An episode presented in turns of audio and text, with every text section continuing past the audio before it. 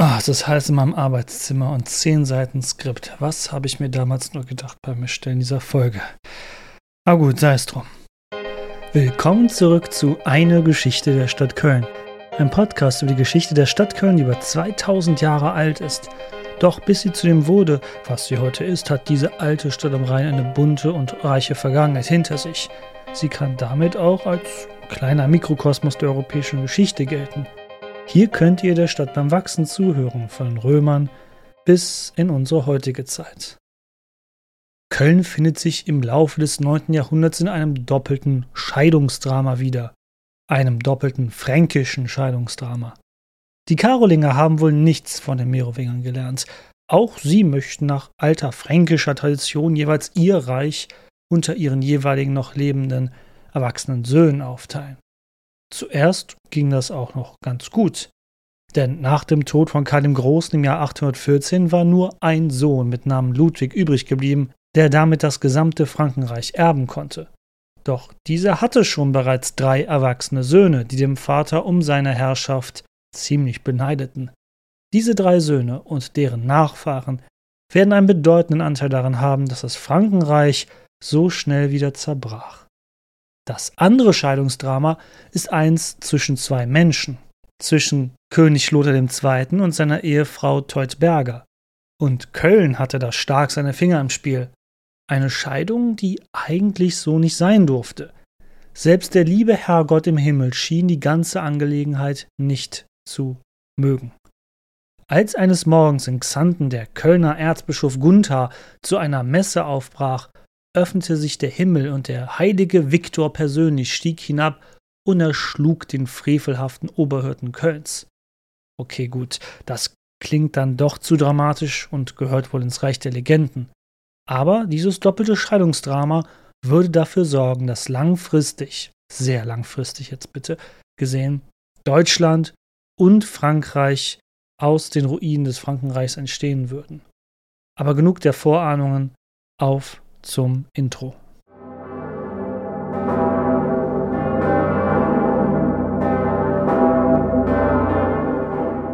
Ja, schön, dass du wieder eingeschaltet hast für die neueste Podcast-Folge. Am Anfang würde ich ein bisschen Werbung machen, natürlich Werbung von mir selbst. Ich habe auf voicemap.com, denke ich mal, ja, voicemap.com eine Stadtführung gemacht, eine GPS-Stadtführung, die so funktioniert, dass man per Smartphone sich die VoiceMap-App runterlädt und dann GPS-Stadtführung machen kann. Man folgt also wie in einem Navigationssystem einer Route durch die Stadt. Ich habe das mal übers römische Köln gemacht. In der Vergangenheit hatte ich ja schon eine englischsprachige Tour erstellt, was auch die Vorgabe des Anbieters war, dass man erst eine englischsprachige macht und dann darf man die in seiner Muttersprache machen.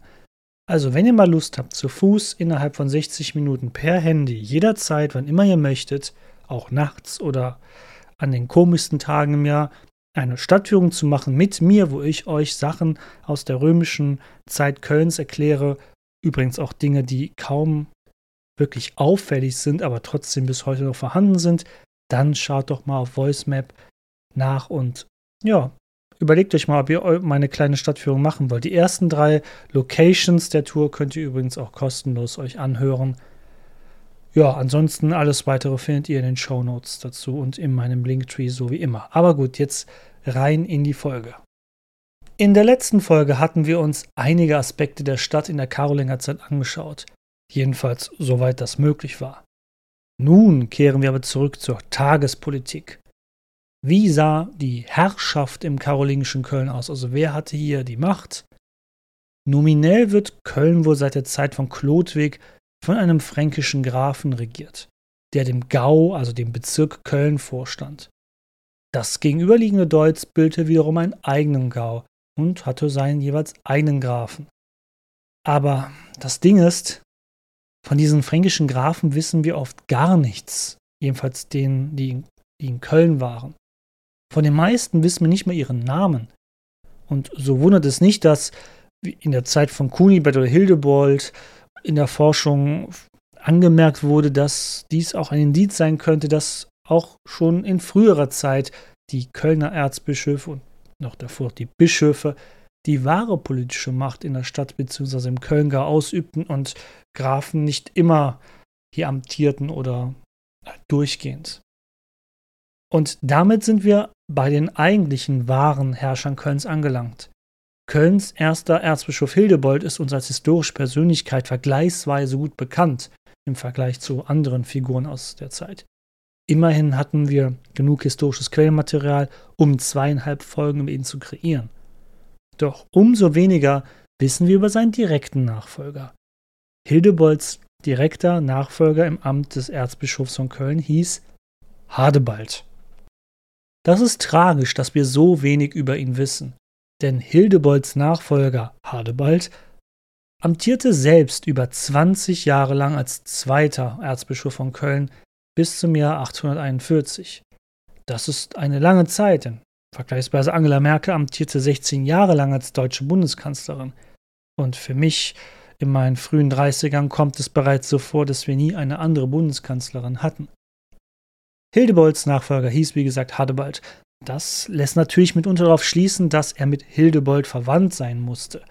Denn Hadebalds Geschwister hießen ebenfalls Hasbald und Helmbald. Ja, lustige Namen, oder? Aber dieser Verwandtschaftsgrad ist nicht eindeutig bewiesen. Sicherlich wird dieser Hadebald aber wie auch sein Amtsvorgänger aus dem fränkischen Adel gestammt haben. Nur eins wissen wir sicher über Hadebald.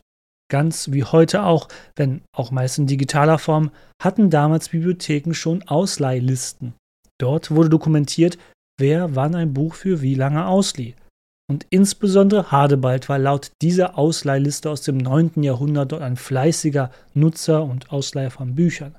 Was ja nicht verwundern sollte, schließlich war er der Erzbischof von Köln und hatte sicherlich ja den besten Zugriff auf diese Bibliothek.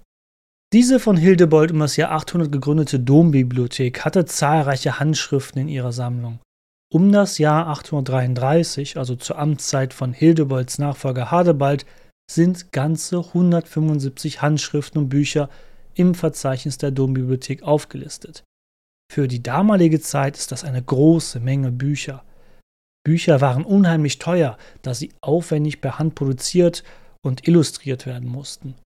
Das konnten meist nur Klöster, wo das notwendige Wissen, geschweige denn die Fähigkeiten zum Lesen und Schreiben unter den Mönchen verbreitet war.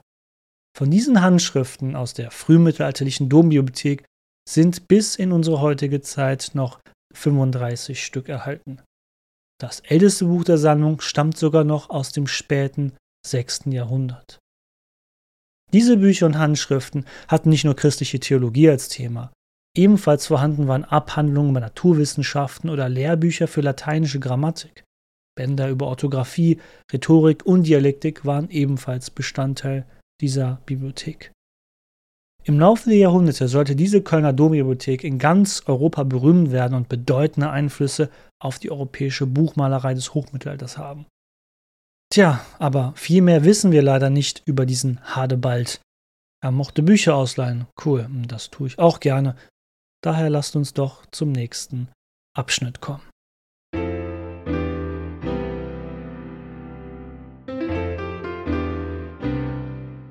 Erzbischof Hadebald starb nach über 22 Jahren Amtszeit im Jahr 841. Der gute Hirte von Köln wird sicherlich nichts dafür können, dass er genau in dem Jahr starb. Denn für Köln hätte er sich kein schlechteres Datum aussuchen können. Denn genau in dieser Zeit stand das Frankenreich vor einer großen Zerreißprobe. Warum eigentlich? Nun, wie immer im Schnelldurchlauf, die Entwicklung nach dem Tode Karls des Großen. Karl hatte mehrere Söhne zu Lebzeiten gehabt. So mühevoll er sich sein riesiges europäisches Reich zusammenerobert hatte, so sehr war er auch davon überzeugt, der fränkischen Tradition Folge zu leisten, nämlich sein Erbe unter seinen Söhnen aufzuteilen. Klar, das Frankenreich sollte auf dem Papier eins bleiben mit mehreren gleichberechtigten Herrschern, die ihren Teil des Erbes verwalten sollten. Wie gut das in der Vergangenheit funktioniert hatte, muss ich glaube ich aber nicht mehr erwähnen. Doch zu einer solchen Erbteilung kam es dann doch nicht mehr. Denn als Karl im Jahr 814 starb, waren alle seine Söhne bereits vor ihm gestorben, mit Ausnahme seines Sohnes Ludwig. So konnte Ludwig mit dem späteren Beinamen der Fromme das gesamte Reich seines Vaters erben. Kaisertitel inklusive, den Ludwig durch das Bestreben seines Vaters bereits im Jahr 813, also einem Jahr vor dem Tod Karls, erhielt. Aus vielen Gründen schaffte es Ludwig jedoch nicht, ein überlebensfähiges vereintes Frankenreich zu erhalten. Mit seinen drei, zeitweise sogar vier erwachsenen Söhnen lag er quasi im Dauerstreit. Zweimal versuchten sie Ludwig als fränkischen Kaiser jeweils 830 und 833 abzusetzen, was jedoch misslang. Trotz allem, auch in Anbetracht der Tatsache, dass insbesondere die Historiker bis in jüngste Zeit Ludwig den Frommen negativ und als schwachen Herrscher sahen, war seine Herrscher für das Frankenreich keine schlechte Zeit. Geistig, kulturell und wirtschaftlich führte Ludwig erfolgreich die Reform seines Vaters fort. Nur eben mit der höfischen Machtpolitik und seiner Erbverteilung war er äußerst unglücklich. Es war aber auch eine nahezu unmögliche Aufgabe. Karl der Große hatte schön viel neu dazu erobert. Dessen Sohn Ludwig hatte nun jedoch die unschöne Aufgabe, all diese neuen Eroberungen in das Frankenreich zu integrieren. Dann wollte Ludwigs ältester Sohn Lothar quasi als Alleinherrscher die Macht des Vaters in Zukunft erben, jedoch Ludwigs jüngere beiden Söhne wollten das Reich geteilt sehen. Ihr seht also, quasi eine unmögliche Aufgabe. Im Jahr 840 starb Ludwig und hinterließ ein wirtschaftlich und kulturell prosperierendes, wenn auch politisch zerstrittenes Reich. Genau in dieser Zeit, im Jahr 841, war auch der Kölner Erzbischof Hadebald gestorben.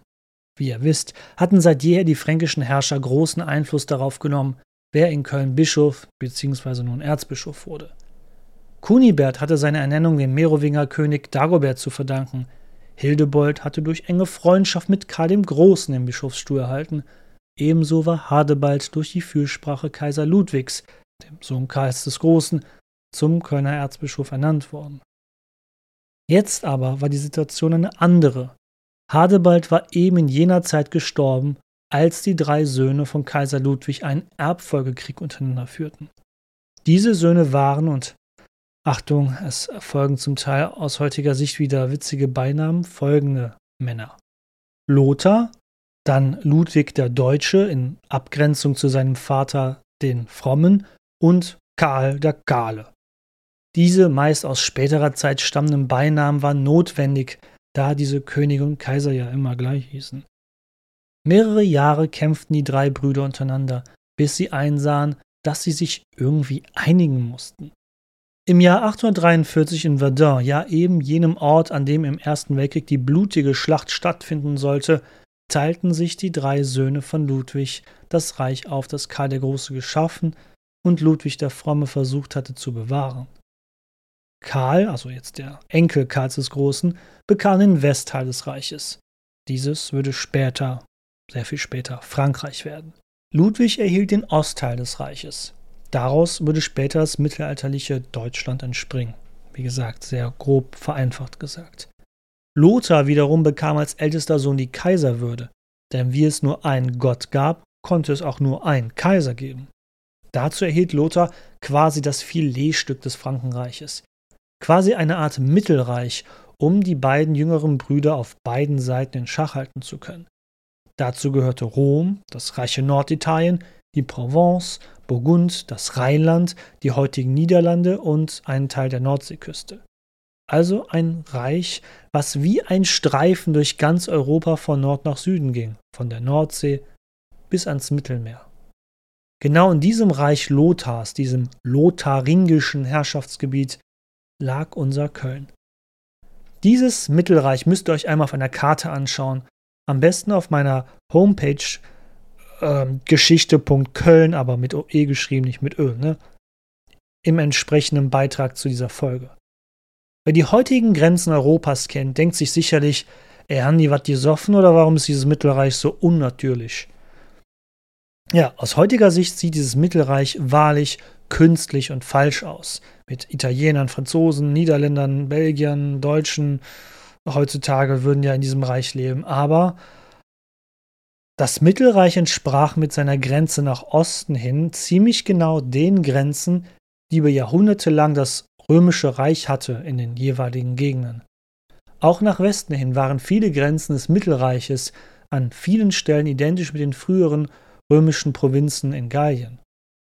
Das Mittelreich von Lothar stellte ziemlich genau auch den Verkehrsstrom zwischen Italien und dem Europa nördlich der Alpen dar, der seit der Antike bereits bestanden hatte. Erinnert euch an frühere Folgen, wo die römischen Boten und Heere nach Köln genau diesen Weg gegangen sind. Erst nach Norditalien, da meistens durch die Provence über Lyon in Burgund, hoch nach Obergermanien über Mainz, zum Rhein hin und dann schließlich entlang dieses Flusses nach Norden, nach Köln. Also aus dieser Sicht ist die Gebietsverteilung dieses Mittelreiches ganz und gar nicht so unlogisch, historisch gesehen. Also gut, Köln lag also in diesem Mittelreich von Lothar, dem Lotharingischen Reich. Aber wo war jetzt dann das Problem für Köln?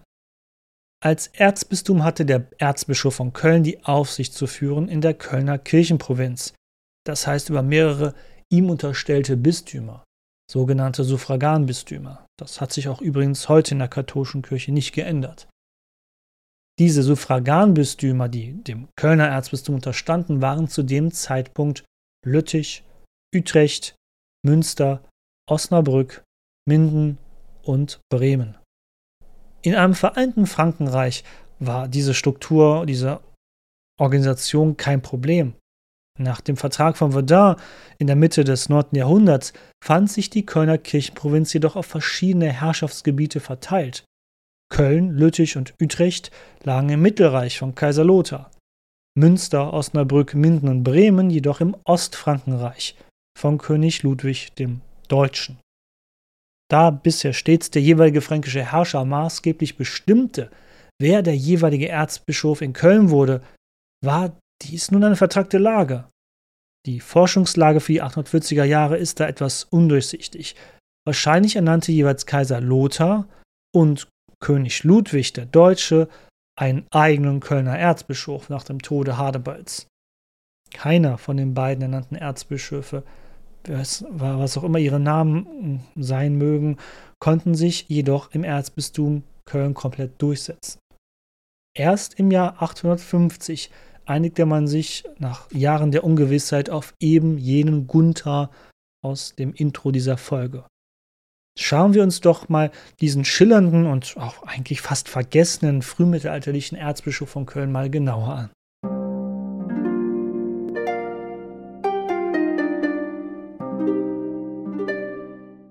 Wie Hildebold war dieser Gunther eng mit dem Kaiser befreundet, also Kaiser Lothar I. und dessen Erzkanzler am Hof gewesen und ab dem Jahr 855 nach dem Tode Lothars I. auch Erzkanzler von dessen Sohn Lothar II. Ja, innovative Namenswahl wie immer bei den Franken. Vom Papst Nikolaus I. erhielt Gunther sogar im Jahr 860 das Pallium und ich glaube auch zum ersten Mal überhaupt als also er ist glaube ich der allererste Erzbischof von Köln, der das erhielt. Korrigiert mich, wenn ich falsch liege. Ein Pallium ist eine Art Band, was der Papst den Erzbischöfen der Kirche bis heute verleiht. Deutlich sichtbar wird dieses bis zu 15 cm breite Band auf dem Messgewand, so um den Hals getragen, quasi wie eine Art Schal um den Oberkörper. Vielleicht poste ich mal dazu in den kommenden Tagen ein Bild auf Social Media, weil vor ein paar Wochen war ich in Siegburg und da habe ich das Pallium von Anno dem Zweiten fotografiert in der Schatzkammer der dortigen Pfarrkirche. Verzeiht, ich habe gerade den Namen vergessen von der Pfarrkirche. Das ist ja ich sage keinen Namen, sonst sage ich was Falsches.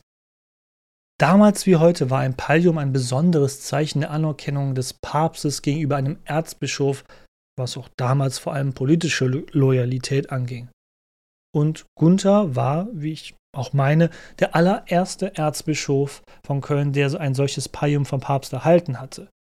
Ein Beispiel, wie der damalige Bischof von Rom versuchte, auch außerhalb Italiens mehr Kontrolle und Einfluss in den Bistümern nördlich der Alpen zu erhalten, sowohl geistlich als auch politisch war. Wie gesagt, dieser Papst, der allmächtige Beherrscher der katholischen Kirche, das ist dieser Mann zu dem Zeitpunkt oder der Amtsträger zu dieser Zeit noch überhaupt nicht. Nun, wie gut die Beziehung zwischen dem römischen und dem Kölner Bischof werden würde, erfahrt ihr bald noch. Doch All dies beförderte natürlich Gunthers Stellung im fränkischen Mittelreich. Erneut war Köln durch die direkte Verbindung mit dem amtierenden Erzbischof und dessen engen Kontakt zum Kaiser äußerst herausgestellt gegenüber anderen fränkischen Städten und Regionen. Erneut war Köln durch die direkte Verbindung mit dem amtierenden Erzbischof und dessen engem Kontakt zum Kaiser Lothar I., dann dessen Sohn Lothar II., äußerst herausgestellt gegenüber den anderen fränkischen Städten und Regionen in diesem Mittelreich. Daher stellt sich auch die Frage, was sind denn so die Highlights von Gunthers Amtszeit als Kölner Erzbischof? Nun, Gunther galt für seine Zeit als äußerst belesen und als eine intellektuelle Persönlichkeit, der die eben vorhin beschriebene Dombibliothek mit weiteren neuen Büchern und Schenkungen erweiterte. Er war bestens mit der Heiligen Schrift vertraut und galt als ein ausgewiesener Kenner des Kirchenrechts. Das Urteil über ihn, das Geschichtsschreiber während seiner Lebzeit, aber auch danach über ihn ähm, gemacht haben, reicht von, dass er ein frommer und guter Hirte war, bis hin zu dem Urteil, dass er ein skrupelloser Machtpolitiker war, der sich eher auf die Machtpolitik als geistlicher Fürst im Frankenreich konzentrierte, anstatt auf seine geistigen Aufgaben vor Ort, was Liturgie und Seelsorge anging. Zuhörerinnen und Zuhörer der letzten Folge werden sich vielleicht erinnern, dass im Jahr 866 Gunther eben jene Güterbeschreibung vornahm, die wir bereits eben in der letzten Folge besprochen hatten. In dieser Güterumschreibung listete Gunther zunächst auf, welche Kirchen bzw. Stifte, Klöster im Kölner Raum existierten. Diesen sicherte er dann wiederum zu, dass er deren Besitz und Rechte achten würde und nicht als sein Eigentum sehen würde und darauf zugreifen würde, ohne deren Absprache. Damit versicherte Gunther den genannten Stiften und Kirchen ihre Unabhängigkeit und seinen Schutz, das hieß aber auch, nicht alles, was irgendwie was mit Kirche und dem Rheinland zu tun hatte, war im direkten Besitz mehr des Erzbistums. Das hatten wir auch letzte Woche so grob besprochen, doch wir hatten gar nicht besprochen, warum Gunther das tat. Warum würde ein Erzbischof darauf verzichten, zu sagen, ach, St. Kunibert gehört mir, St. Gereon gehört mir und so weiter. Selbst das Domstift. Nun, Gunther hatte im Laufe seiner Amtszeit immer mehr und mehr Streit mit Papst Nikolaus I., der ihm doch einst jenes Pallium als Ehrerweis geschickt hatte und von dem sich der Papst natürlich im Rückkehrschluss auch dessen Treue erwartet hatte. Um besser streiten zu können, reiste Gunther nahezu ständig nach Italien, um den Papst in Rom persönlich beschimpfen zu können. Doch Italienreisen sind teuer, besonders wenn man als Erzbischof ein großes Gefolge mit sich hat, was versorgt werden möchte. So fürchteten nicht ganz unbegründet wohl, das ist die These, also die Kölner Kirchen und Klöster fürchteten, dass ihr Erzbischof auf die tolle Idee kommen würde, ihre Erträge von den zahlreichen Landgütern, Wirtschaftsbetrieben oder gar Tavernen abzuschöpfen, damit er sich eben seine Italienreisen leisten konnte. So kam es zu eben jener Güterumschreibung des Jahres 866, der den Kirchen und Stiften in Köln und anderen Regionen des Erzbistums wie Xanten und Bonn ihren Besitz sicherte. Es sollte eine der Voraussetzungen sein, dass diese unabhängig von Erzbischof fortan wirtschaften und damit auch prosperieren konnten.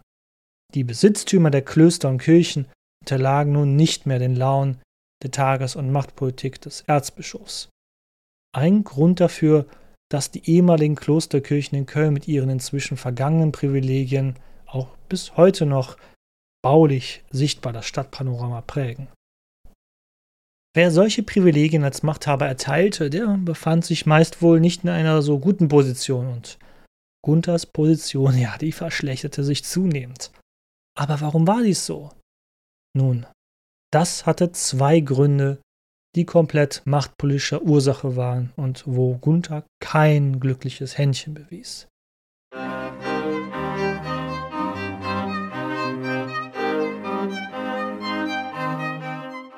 Wie vorhin schon so am Rande erwähnt, war im Jahr 855 Lothar I., Kaiser des fränkischen Mittelreiches, gestorben.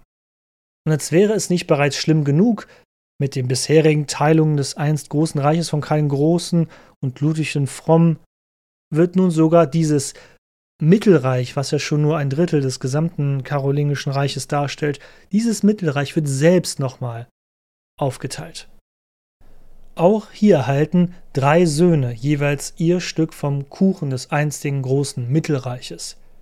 Der Streifen von der Nordsee bis zur Schweiz, auch hinunter am Rhein entlang, wird an Lothar II. vererbt. Die Provence erhält ein anderer Sohn namens Karl, ja, die heißen wohl alle so. Und Italien erhält der Sohn namens Ludwig. Und als ältester Sohn von Lothar I., der den Kaisertitel hielt, erhielt dieser Ludwig, nicht zu verwechseln mit Ludwig im Deutschen oder Ludwig dem Fromm, die Kaiserwürde. Das findet ihr zu kompliziert? Ja, glaubt ihr, wie es mir damals im Studium ging mit den ganzen Karolingern? Auch hier sei angemerkt, dass entsprechende Karten im Beitrag zu dieser Folge auf meiner Homepage geschichte.köln mit OE geschrieben zu finden sind. Nun zum ersten Streitpunkt zwischen Gunther und dem Papst. Im Jahr 845 hatten nicht weniger als die Wikinger das noch junge in Karolinger Zeit begründete Hamburg komplett verwüstet und zerstört. Der dortige Erzbischof konnte gerade noch so vor den Wikingern fliehen. Als Ausgleich sollte der geflohene Erzbischof von Hamburg nun das Bistum Bremen erhalten. Das war jedoch seit fast 50 Jahren bereits ein Suffraganbistum Kölns. Wenn ihr aufmerksam schon zugehört habt, wisst ihr das. Dagegen leistete Gunther so heftigen Widerstand, dass erst durch ein Machtwort des Papstes im Jahr 870 Bremen endgültig aus der Kirchenprovinz Köln entfernt wurde und dem Erzbistum Hamburg übergeben wurde. Das war schon der erste Streit, den Gunther und Papst Nikolaus I. miteinander führten. Doch der zweite Streitpunkt, der sprengte wirklich jeglichen Rahmen und würde weitreichende Folgen für die europäische Geschichte haben. Lothar II. hatte eine Frau. Gut, das war ja nichts Besonderes für einen fränkischen Herrscher. Eine Frau musste man ja haben, um Kinder zu zeugen und die Dynastie weiterzuführen. Der Name dieser Frau war Teutberger. Teutberger hatte eigentlich nichts falsch gemacht. Doch für Lothar II. war diese Ehe wohl nicht gut genug. Politisch war sie ihm wohl ziemlich schnell nutzlos geworden. Des anderen wollte er viel lieber nur nach kurzer Zeit eine andere fränkische Adlige namens Waldrada ehelichen. Mit Waldrada hatte er ohne Spaß noch im gleichen Jahr der Hochzeit mit seiner eigentlichen Ehefrau Teutberger 855 einen Sohn namens Hugo gezeugt. Außerehelich, versteht sich. Christliches Reich hin oder her, aber was das Schnackseln anging, waren die Regeln bei den fränkischen Adligen wohl noch nicht ganz so streng. Wer sich ein wenig mit der Ehe auskennt, weiß, da kommt man schwer wieder raus. Außer, außer man hat belastbare Beweise, dass die Ehe nicht wirklich verzogen worden ist. Was das genau heißt, muss ich euch ja bestimmt nicht näher erläutern. Aber in einem solchen Fall kann die Ehe, die ja so nie wirklich dann bestanden hat, annulliert werden. Aber wäre das nicht genug, einfach zu sagen, die Ehe sei nicht vollzogen worden, fuhr Lothar II. echt schwere Geschütze auf, um seine Affäre ehelichen zu können. Lothar kam mit wirklich schlimmen, diffamierenden Behauptungen daher.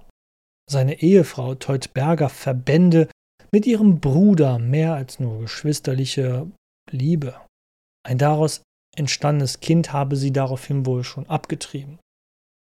Und dennoch, so patriarchalisch die Strukturen im Mittelalter waren, kämpfte Teutberger erfolgreich gegen die Schmutzkampagne ihres eigenen Ehemannes um ihre Ehre.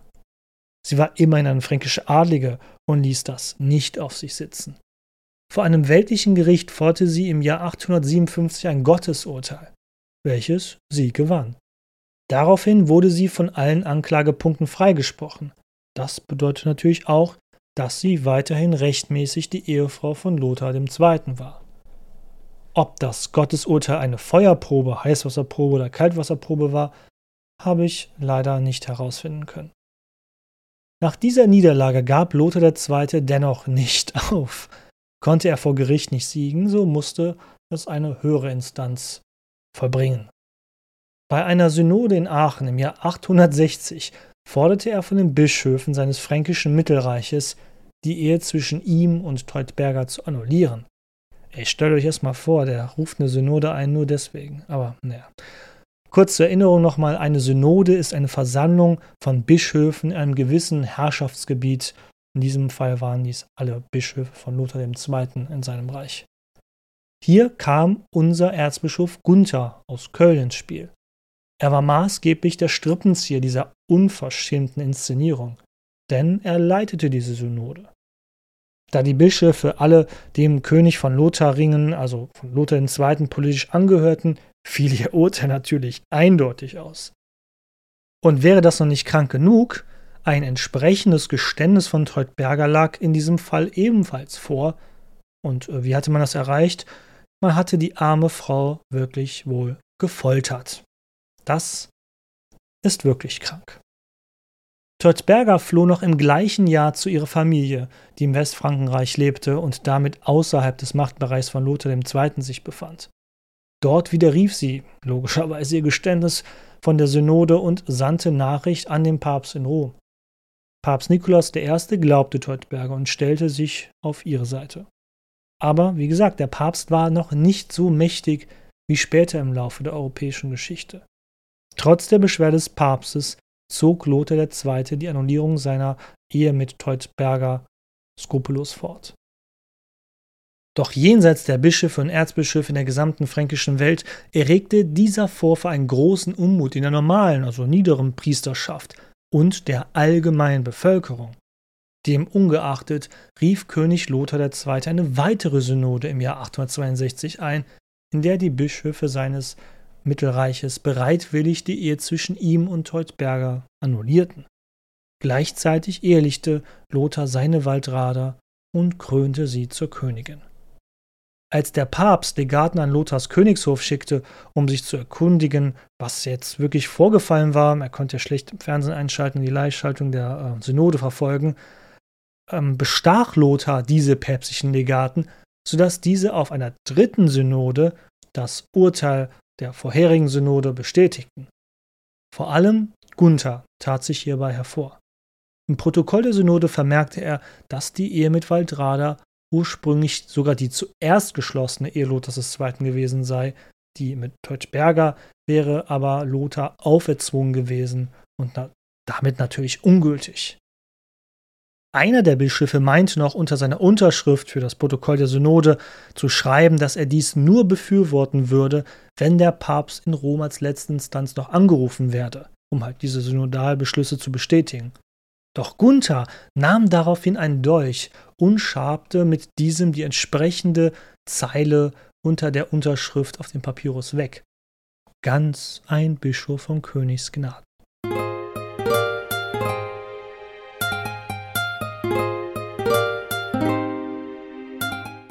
Eine der vielen Italienreisen Gunthers begann dann noch im gleichen Jahr des Jahres 863. Zusammen mit dem Erzbischof von Trier reiste Gunther nach Rom, um die Beschlüsse aus dem Reich von Lothar zu präsentieren als Facts, nicht um den Papst um Erlaubnis zu fragen, nein, so um zu sagen, hey, das haben wir so gemacht.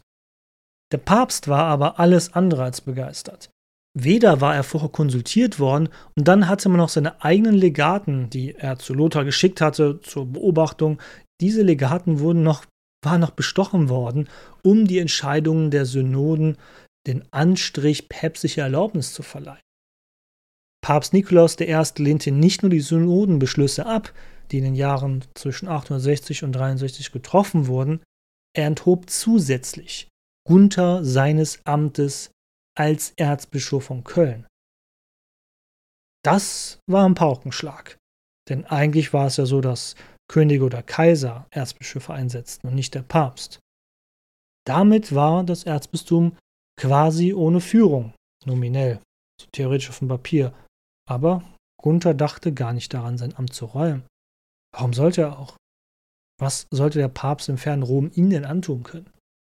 Aber dennoch, das war ein Hammer in der frühmittelalterlichen Welt. Es war ein wichtiger Moment in der Entwicklung des Papsttums. In seinen Augen war er, also Papst Nikolaus I., derjenige, der als oberster Kirchenrichter das Sagen hatte und deshalb auch erwartete, dass die Bischöfe unter ihm standen und ihm gehorchten. Erbost reisten Gunther und der ebenfalls abgesetzte Erzbischof von Trier aus Rom ab, weil der wurde gleich im Doppelpack mit abgesetzt. Doch nach Köln kam Gunther daraufhin kaum noch zurück. Denn er nahm seine Absetzung und baldige, ebenfalls erfolgte Exkommunikation durch den Papst nicht hin. Die meiste Zeit reiste er nach Italien hin und her, um dort den dortigen Kaiser Ludwig II., der die Kaiserwürde und italienischen Teil des fränkischen Mittelreiches von Ludwig I. erhalten hatte, zu überzeugen, sich seiner Sache doch bitte anzunehmen. Denn als Kaiser auch über die Stadt Rom hoffte Gunther, dass er damit maximalen politischen Druck auf Papst Nikolaus I. ausüben konnte. Und jetzt schließt sich der Bogen. Genau deshalb hatte Gunther im vierten Jahr seiner Absetzung im Jahr 866 den Kirchen und Klöstern in seinem Erzbistum durch eben jene Güterbeschreibung deren Besitz garantiert. Da das Angebot sehr großzügig war, scherten sich die wohlhabenden Klöster und Kirchen nicht so wirklich, dass Gunther eigentlich als abgesetzt galt. Dennoch interessant ist, dass die Urkunde hierbei nicht von Gunther als Erzbischof von Köln unterschrieben ist oder dass er auch als Erzbischof von Köln benannt wird, sondern er im Text lediglich als ehrwürdiger Leiter und frommer Lenker betitelt wird. Interessant, oder? Naja.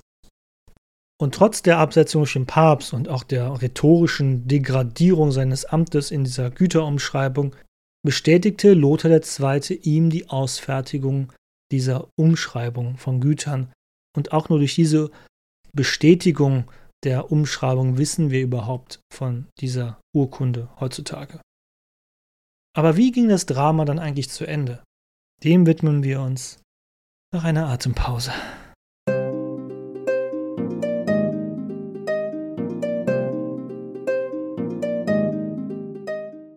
Kleiner Spoiler. Eigentlich endete das Drama ganz unspektakulär. Trotz der letztendlichen Unterstützung von einigen fränkischen Königen und Bischöfen blieb Papst Nikolaus I. bis zum Schluss bei seiner Entscheidung. Gunther ist abgesetzt und exkommuniziert. Im Jahr 867 starb dann Papst Nikolaus I. Und auch Gunthers Freund und Förderer Lothar II. starb im Jahr 869. Doch auch Nikolaus Nachfolger Papst Hadrian II. meinte, dass die Entscheidung seines Amtsvorgängers rechtens war und es sich auch übrigens gar nicht geziemen würde, die Entscheidung des Amtsvorgängers in Frage zu stellen. Was das Ganze dann total ins Lächerliche zog, auch Teutz Berger, Lothars des zweiten erste Ehefrau, die ja wirklich hart darum gekämpft hatte, um ihre Ehe und um ihre Ehre vor allem, hatte noch vor dem Tod ihres Mannes den Wunsch geäußert inzwischen, die Ehe ebenfalls annullieren zu lassen. Doch es half nichts. Resigniert erkannte Gunther, einer der bisher schillerndsten uns bekannten Bischöfe von Köln, meiner Meinung nach, er erkannte an, dass er nicht gewinnen konnte. Im Todesjahr von Lothar II., seinem großen Förderer und Freund, dem Jahr 869, fügte er sich seiner bereits vor sechs Jahren beschlossenen Absetzung und schlug im Gegenzug vor, dass ein Geistlicher namens Willibert sein Nachfolger werden sollte. Und so geschah es dann auch. Am 8. Juli 873 starb Gunther friedlich in Xanten und wurde dort auch beerdigt. Von einem Heiligen, der aus dem Himmel hinabstieg, um ihn zu töten, gab es aber keine Berichte. Das ist nur eine später entstandene Legende seiner Feinde. Was sich also wie ein lächerliches Scheidungsdrama anhört, was es letztendlich auch war, hatte weitreichende Auswirkungen auf Europa. Das Scheidungsdrama Lothars II. hatte seine Herrschaft empfindlich geschadet, das Ansehen einfach der königlichen Autorität.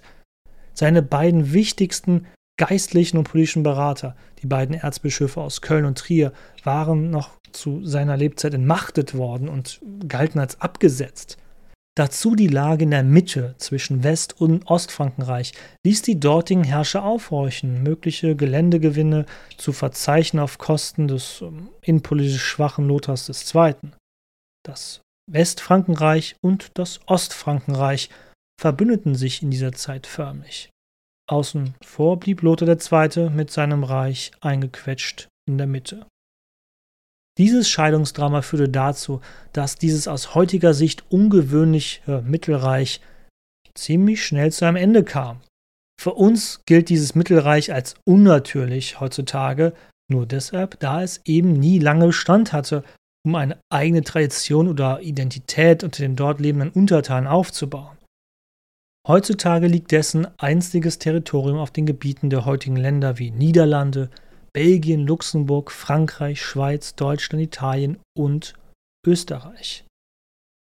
Lothar II. hatte schlichtweg den Bogen überspannt und sich über Bischöfe, Anstand, Recht und letztendlich im Augen der Zeitgenossen über Gottes Willen gestellt. Nur drei Jahre im Jahr 870 nach Lothars Tod teilten sich das Ost- und das Westfrankenreich, Lothars Mittelreich im Vertrag von Meersen untereinander auf. Die Grenzen von 870 sehen, wenn man das auf einer Karte sehen würde, den heutigen Grenzen von Frankreich, Italien und Deutschland schon sehr ähnlich. Natürlich kann man Geschichte nicht so betrachten mit, ja, damals sah man, dass es schon so kommen würde. Denn natürlich war zu diesem Zeitpunkt noch nichts in Stein gemeißelt gewesen. Hätte es wieder einen starken und mit Glück ausgestatteten Herrscher der Franken gegeben, hätte er das Reich wie zu Zeiten Karls des Großen wieder vereinen und herstellen können. Aber das geschah schlichtweg nicht mehr wirklich, zumindest nicht über einen längeren Zeitraum. So entstanden eben langfristig gesehen Frankreich und das mittelalterliche Deutsche Reich, Heiliges Römisches Reich, wie ihr es auch nennen mögt. Diese Episode ist ebenfalls ein Beispiel, wie das Papsttum in Rom mehr und mehr Form annahm. Es war zu Zeiten Karls noch vollständig auf den jeweiligen fränkischen König bzw. Kaiser angewiesen. Zu Zeiten Karls des Großen war der Papst völlig dem Frankenkönig ausgeliefert gewesen. Nun, mit mehreren fränkischen Teilreichen, öffnete sich auch für den Bischof von Rom die Möglichkeit, seinen geistigen, aber auch politischen Führungsanspruch in der christlichen Welt mehr und mehr voranzutreiben.